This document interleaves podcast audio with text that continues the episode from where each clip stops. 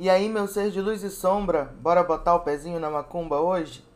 Peço que o seu Ori não se ofenda com as minhas palavras e te convido a se colocar numa posição confortável, fechar os olhos, respirar profundamente, manifestando para o seu Ori que as informações que trago aqui são para o seu despertar de consciência.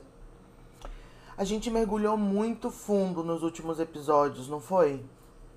Para finalizar esse tema, vamos conversar sobre o último grande inimigo do início de ciclos, a autossuficiência.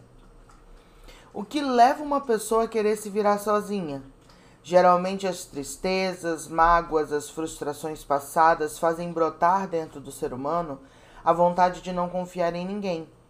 Mas vamos partir do princípio da autorresponsabilidade. Tudo que você viveu, você se permitiu viver. Independente das atitudes dos outros, ninguém te machuca se você não abrir espaço para isso. A primeira grande consciência desse movimento é: por que, que eu vivi isso? Onde foi a brecha que eu abri? Como posso mudar algo dentro de mim para lidar ou me proteger melhor desse tipo de situação? O que, que a gente faz? A partir de agora, eu vou fazer tudo sozinha, sem depender de ninguém. Porém, meu amor, meu lindo ser de luz e sombra, até as pessoas que te enganaram entraram na sua vida porque você deixou entrar. A autoestima baixa nos leva a relações sem freios, sem critérios, nos leva a aceitar tudo porque é melhor ter alguma coisa do que não ter nada.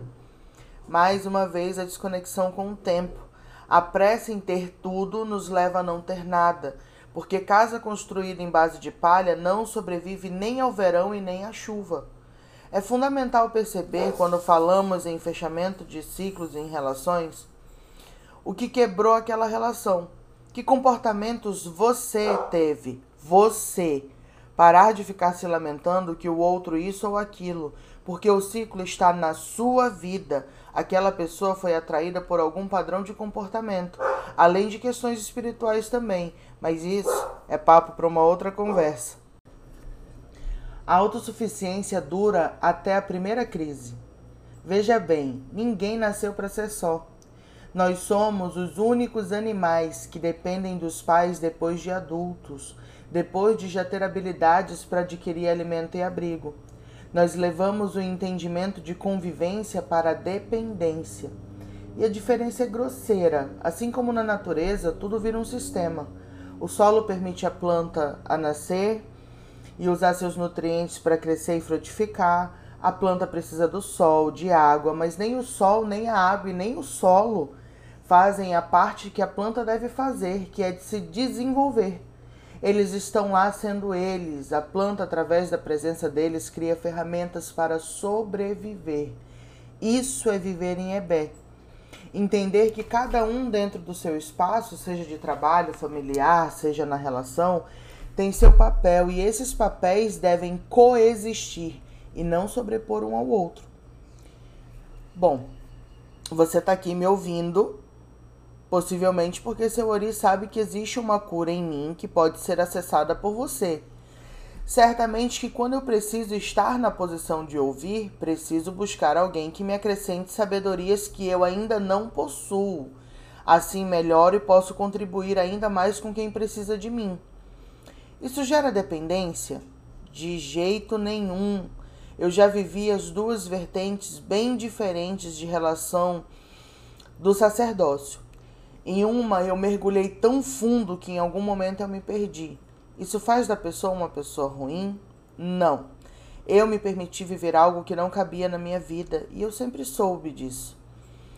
Dessa pessoa eu carrego somente gratidão, porque através dela eu cresci pra caramba. Nessa fase eu era alguém exatamente como vários pontos do que já falei aqui. Como sempre digo, eu não falo do que eu não tenho propriedade para falar. Portanto, muitas vezes eu tive medo, inseguranças e me escondia debaixo das asas dela. Porque apesar de todas as sabedorias que eu passei aqui para vocês já serem presentes na minha vida, eu não acreditava em mim com firmeza. De outro lado, a relação que vivo atualmente com meu sacerdote vai totalmente pro oposto disso. Uns dias atrás eu estava até falando com ele que a minha maior alegria é saber que ele tirou as minhas rodinhas da bicicleta e que eu tô andando livremente por aí. E que o que me deixa mais tranquilo é saber que se eu cair, ele vai dar risada, ou seja, tratar isso com humanidade, com leveza e vai me ajudar a levantar. E é essa a função do orientador na vida de uma pessoa.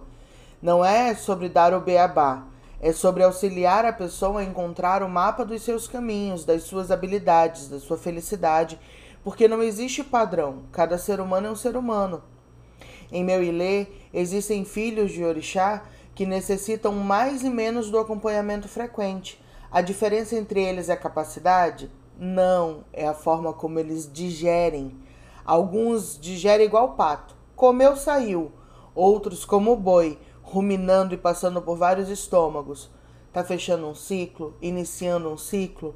A orientação de alguém responsável faz muita diferença nesse momento entender o que cabe a seus comportamentos, o que é espiritual, o que é energético, faz tudo ser mais leve.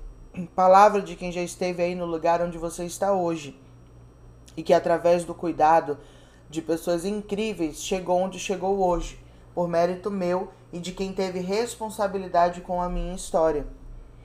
Por isso, a filosofia dos orixás nos ensina diariamente. Todos os dias você precisa de alguém seja para fazer a roupa que você veste, a comida que você come, que vende o que você precisa, que compra o que você vende, que precisa do seu serviço e por aí vai.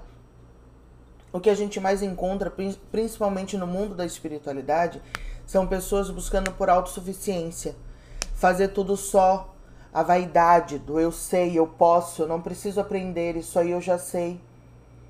Isso aqui não me transmite nada, isso aqui não me ensina nada. E muitas vezes o que tem para ser aprendido está além do comportamento. Dentro de uma casa de orixá, a gente aprende muito sobre saber ouvir, sobre saber se posicionar, sobre saber o que cabe a mim e o que não cabe. Porque nem tudo, tudo aquilo que não é dito para mim, tudo aquilo que não é ensinado para mim é porque eu não estou pronto para saber. Eu não preciso aprender a fazer uma iniciação de orixá se eu não estou pronta para fazer uma iniciação de orixá, se eu não tenho o que é necessário para isso. A autossuficiência, ela é intimamente relacionada com a vaidade.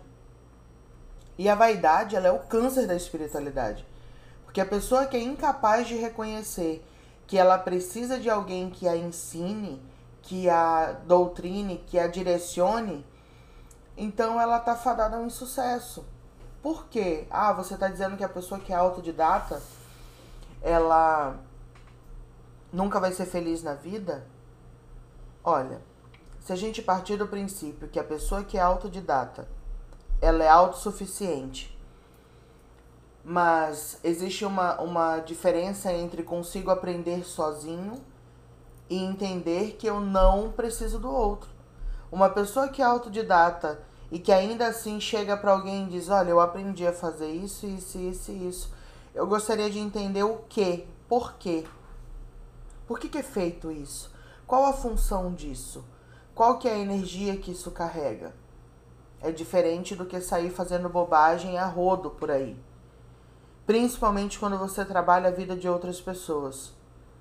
Então, todo ser humano precisa de um mestre, de um acompanhante, de um orientador para que ele não se perca, para que ele não acabe fazendo aí da vaidade, da autossuficiência, o, o maior ponto prejudicial da sua vida. Acreditar que não precisa de alguém é algo muito perigoso, porque a gente vive numa sociedade em que a gente depende de tudo e de todos o tempo todo. Até para que eu possa estar aqui gravando e trazendo essa energia para vocês, eu preciso que a minha filha, por exemplo, mantenha os cachorros ali quietinhos para que eles não saiam conversando aqui no áudio. É uma coisa boba, mínima, mas que eu preciso de alguém. Então é muito importante que a gente entenda sobre isso, do perigo da autossuficiência, porque a autossuficiência ela te leva a mexer no que você desconhece e te leva a acarretar problemas para sua vida que você não precisa. A partir do momento que você faz isso, você vai precisar de alguém para consertar. E se você é o tipo de pessoa que não, não trata bem as pessoas, que não tem uma relação respeitosa com as pessoas, você possivelmente vai ficar sozinho tentando resolver esse problema. Então, é fundamental que mesmo que você tenha uma imensa habilidade de aprender as coisas só, que você saiba onde isso cabe. Porque a autossuficiência no culto ao orixá não cabe. A, o ponto principal, a base do culto tradicional, a base do culto ao orixá é a oralidade. Você precisa de alguém que já aprendeu para passar isso para você. E isso nos ensina a respeitar, isso nos ensina a fazer reverência àquele ori que está ali nos acompanhando, nos direcionando, até o momento em que nós sejamos aí, tenhamos ferramentas necessárias para nos protegermos, e ainda assim a gente sempre vai precisar do nosso sacerdote. Ah, mas isso é uma relação de dependência. Não é uma relação de dependência. É uma relação de estratégia, é uma relação de sabedoria. É uma relação que, assim como pai e mãe, a gente não descarta. Ninguém pega e usa pai e mãe até se sentir bem e confortável e depois joga fora. Isso não existe. Então, para finalizar esse tema maravilhoso, eu te convido a refletir sobre quatro pontos ao, ao longo dessa semana aí. O primeiro é: você enxerga as pessoas ao seu redor? Quando eu pergunto para você se você enxerga as pessoas ao seu redor, é se você enxerga realmente os, os seres humanos que você convive.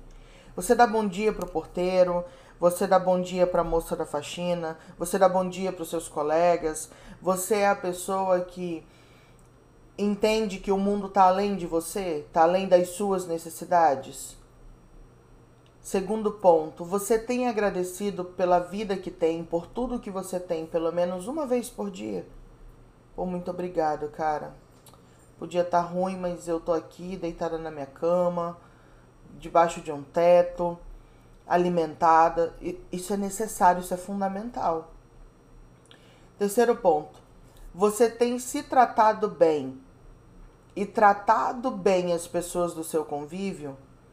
Porque muitas vezes a gente se trata bem, mas a gente não trata o outro bem, mas a gente exige do outro que ele trate a gente bem. A gente não respeita o outro, mas quer que o outro respeite a gente. E isso é, é o, ali a, a peça-chave de todos os desequilíbrios, de todas as brigas, de todos os atritos. Porque sempre que há atrito, há alguém que não está enxergando alguém. Quarto e último ponto: você tem relações que são livres de cobranças e que, mesmo na ausência, você sabe que pode contar? Se sim, quando foi a última vez que você procurou essa pessoa para dizer o quanto ela é especial sem precisar de nada? Esse quarto ponto é muito importante de reflexão, porque geralmente a gente só procura as pessoas quando a gente precisa. Então você vê a pessoa autossuficiente vivendo a vida dela ok, fazendo um monte de coisa que não é ok, na hora que pesa ela faz o quê? Socorro. E como o outro tem que se sentir em relação a isso? Simplesmente socorrer? Complicado, né?